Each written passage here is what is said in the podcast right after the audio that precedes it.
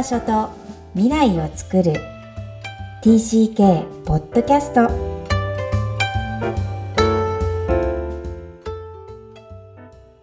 皆さんこんにちは。TCK ホームインタビューの時間です。今日のお客様は55人目。料理研究家の木本直子さんです。こんにちは。よろしくお願いしますよろしくお願いします。このパッドキャスト、幼少期、児童期、思春期を海外で過ごされたお客様を、えー、来ていただき、ご自身の反省を語っていただいています。では、直子さん、まず簡単に自己紹介お願いいたします。はい。えっ、ー、と、木本直子と申します。今はいろんな流れがあってお料理の先生をしているんですけれども、私は小学校の後半、から3年間アメリカで過ごして、そこから日本に帰ってきて、うんうん、国際部に、就職はもう、就職の方はメーカーの国際部に入って、また海外に駐在して、本当にこの最初の小学校の3年間をきっかけに、ずっと私は英語に助けられた人生を送ってます。おー。ありがとうございます。英語に助けられた人生ですね。はい、その表現だけで、そのご自身の TCK ストーリーがとてもキラキラ、あの、はい、プラスに捉えられているんだなっていうのがわかるんですが、はい、じゃあ、まず日本生まれ、え千葉県育ちで、はい、えー、それまでずっと日本暮らしなんですよね。そうです。じゃあ、小学校3年生の時に突如なのか、言い聞かされてたのか、海外に行くことになります。その時のエピソード、よかったら教えてください。なんかもう本当に小3のことなのに、その時のことだけはすごくよく覚えていて、父と母に呼び出されて、4人、弟と4人で、あの、実はっていう形で父から呼ばれた時に、なんかもう、あ、そうなんだって思いながら、親の前で嫌だって言ったら親がかわいそうってすごく思った記憶があって、なんかトイレで泣いてました。え？ご自宅のトイレで？はい。それを親が気づいたか気づかないかまでは記憶の中にないんですけど、とにかくなんか嫌で悲しくてトイレで泣いた記憶がすごいあります。すごい。もうだからお父さんの仕事を否定しちゃくないっていう、そういう気持ち。多分やっぱりそこはしょうがないんだなっていう気持ちはあったんですよね、子供ながらに。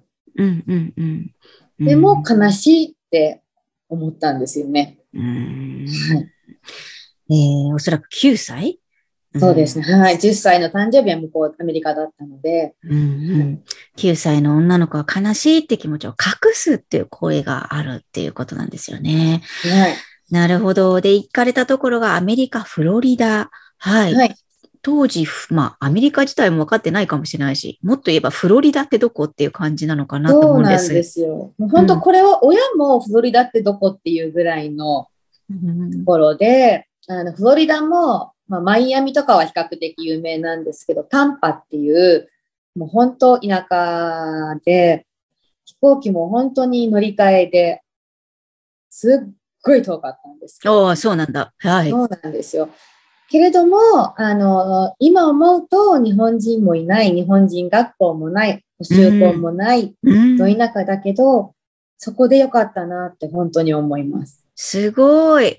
かなり補修校がないってなかなかないんですけど、アメリカでですよ、当時。はい、そうなんですよね。うん、だからもう勉強は土日に父と母に家でランドセルを背負わされて、そうなの日本にもしかして帰った時にランドセルがピカピカだとおかしいからって言って。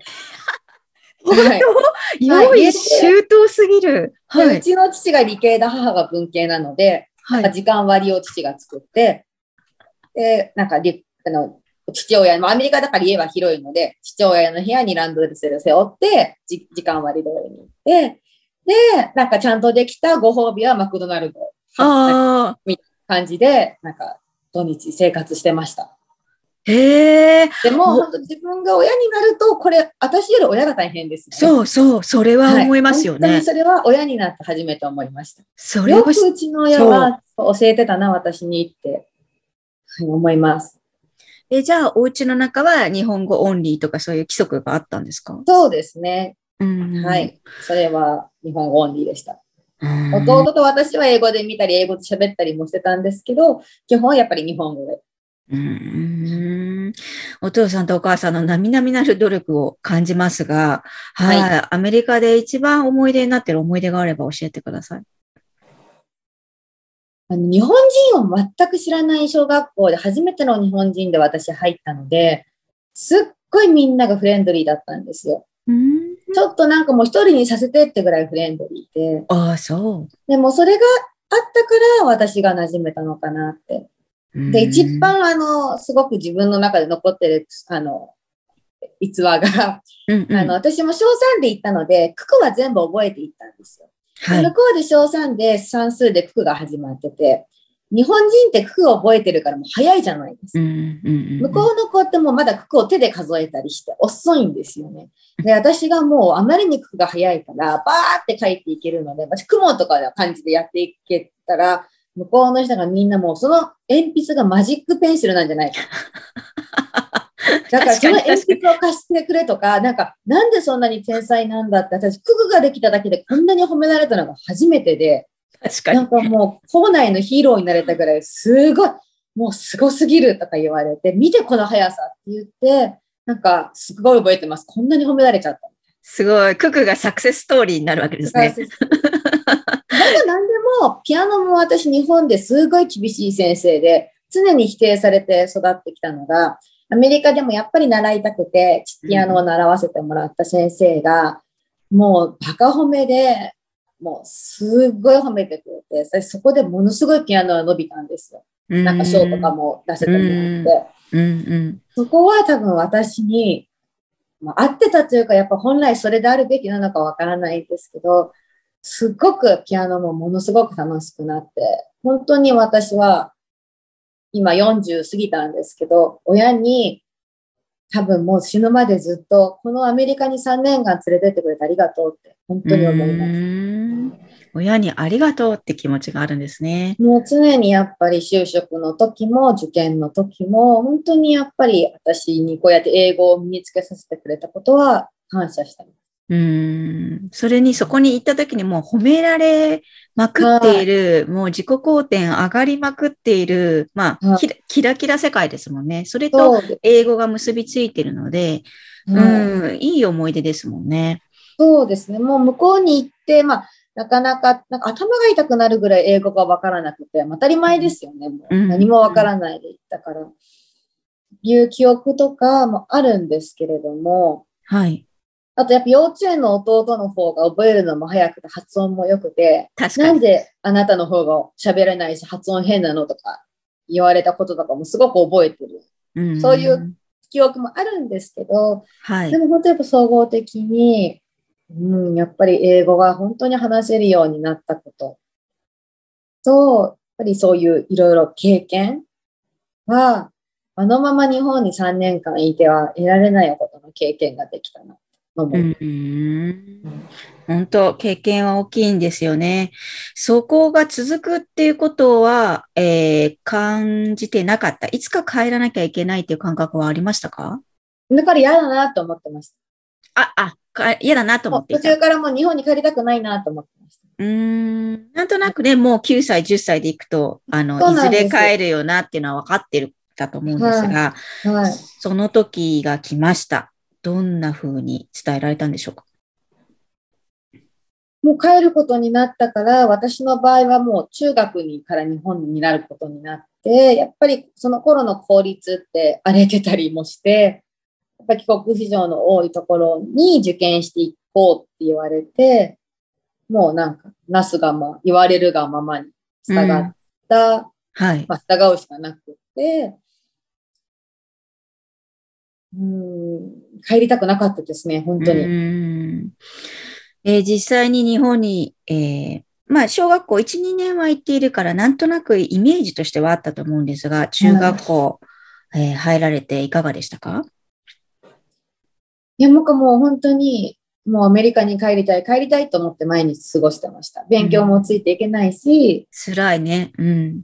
そう、やっぱり、うん、人とも会わないし、うん、やっぱり多分小3、4、5、6ってすごく大事な時期じゃないですか。そう人間と人間の関わりを学ぶ。で中学から急に来て、すごくやっぱりその緊張しちゃって気使ったんですよね、周りに。うん。怖く。そしたらやっぱりすごく疲れるし、はいやっ。ぱりうまくいかなくていじめみたいなのもあって、うん。辛い6年間だったんですけど、はい。やっぱり帰帰国子女って私強いと思うんですよね。なるほど。それは、私はやっぱなんか強い、自分、私は帰国子女の多い学校に入れ入ったので、うん。強いです。うん。強いなって私は周り見てて思ったし、自分もやっぱりこの強さって知らない、あんなに知らない環境で一回やっぱり経験をして乗り越えられてるから出た強さなのか、ぱりどうにかこの中高は頑張っていかなきゃなと思って乗り切った中学高校時代でした。うん。興味深いのは、帰国生もいっぱいいるのに、あの、そういうクラスに入れてるけど、辛いって思いがあるっていうことなんですね。やっぱりマイノリティなんですよね、帰国子女って。うん。うん学校から考えるってことってことですか？そう、そうですね。学年で220人いて、とは言っても帰国子女で20人、30人ぐらいなので、うんうんうん。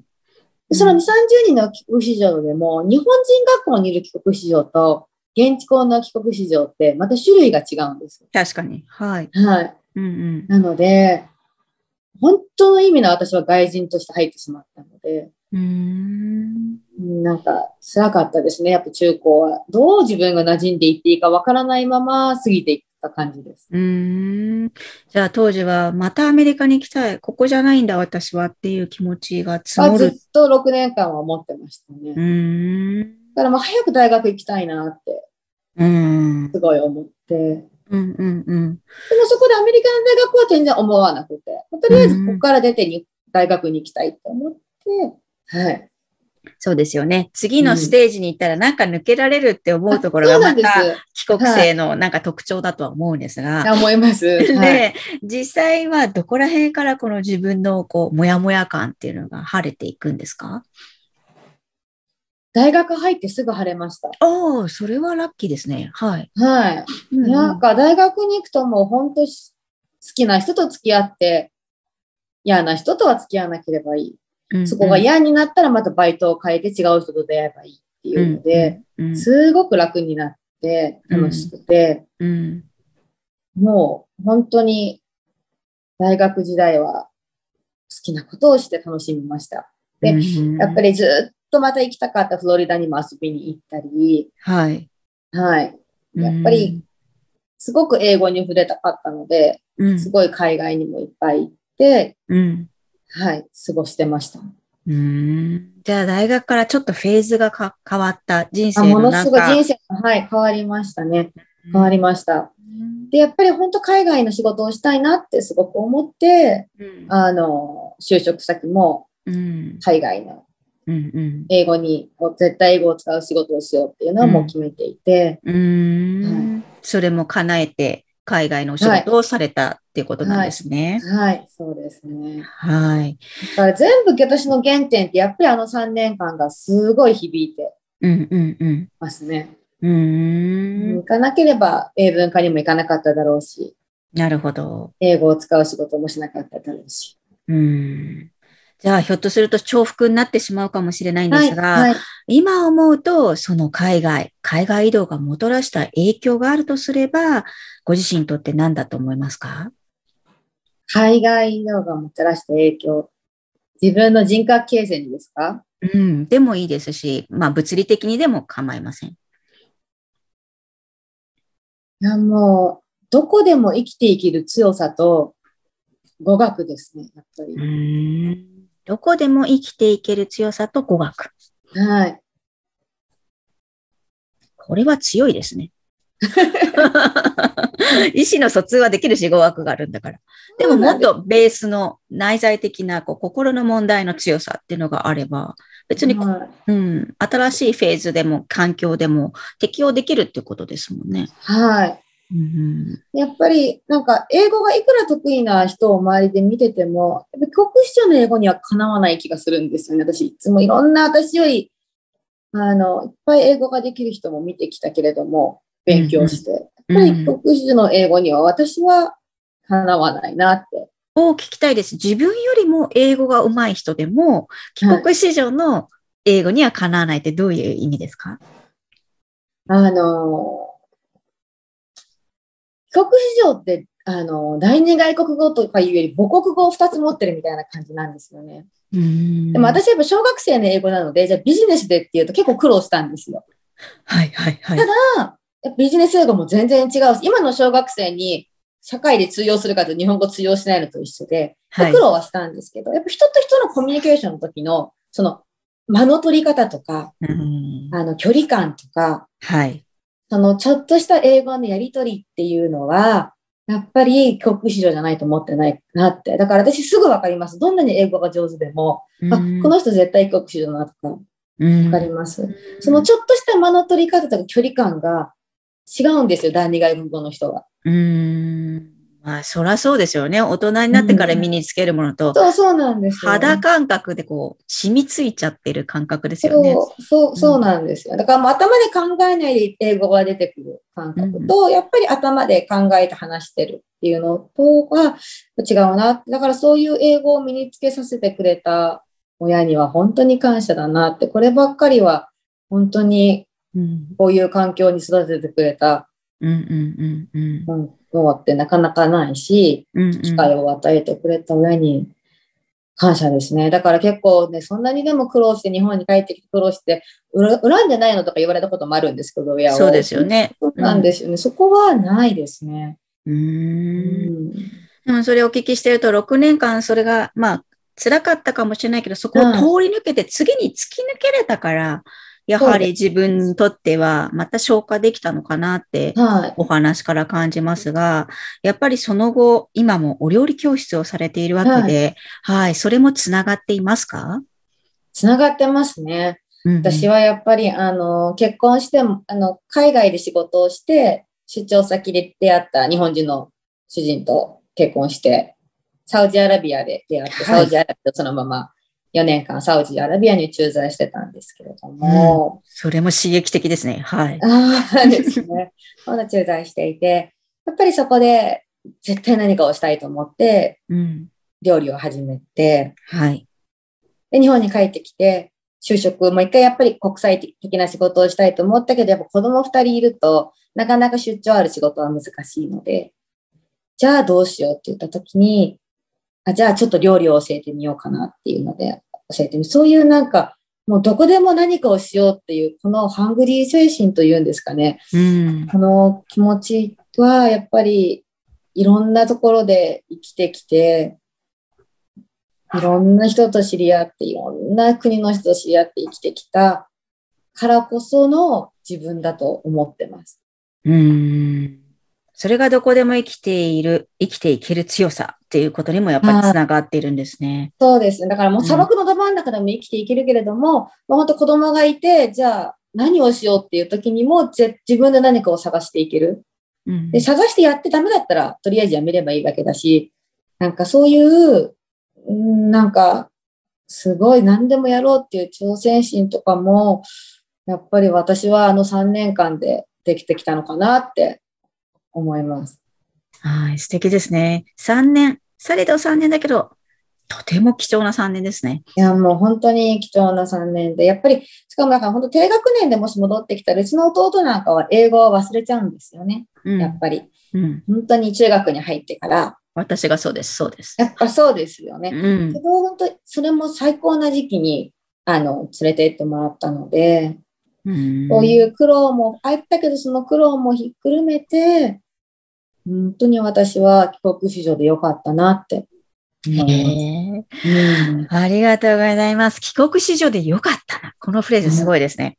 わ、かりました。じゃあ、直子さんにも最後の質問をさせてください。Where is your home?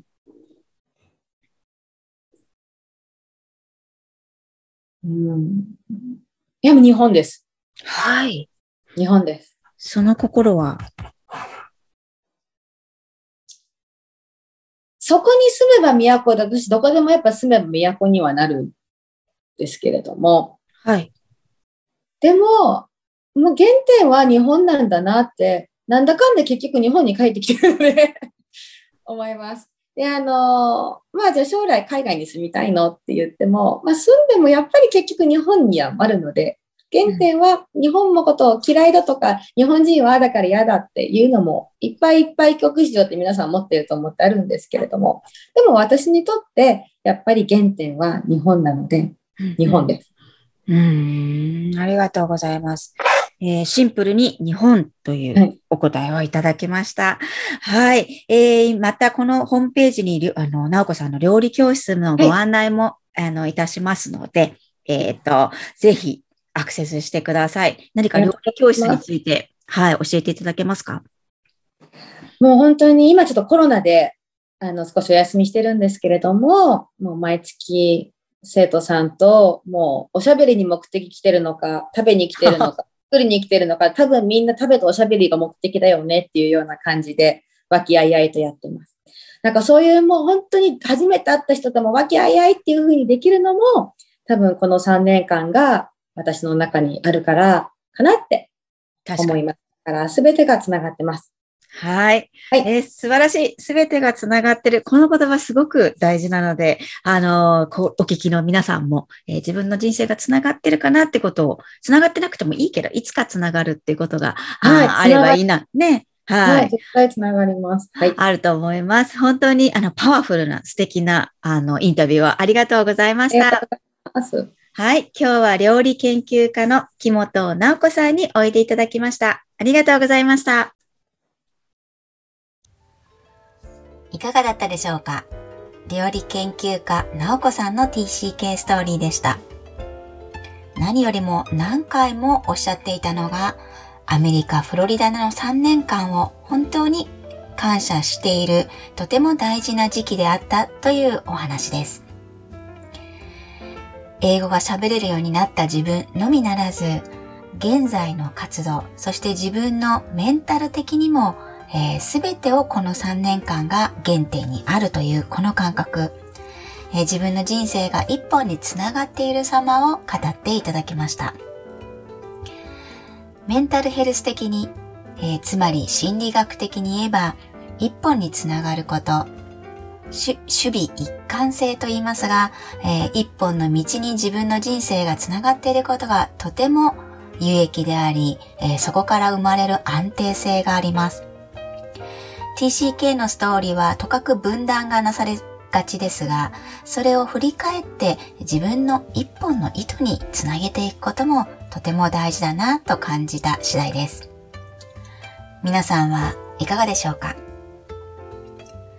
この番組ではお悩みや質問を受け付けています。また TCK ホームインタビューにお越しいただける皆様をお待ちしています。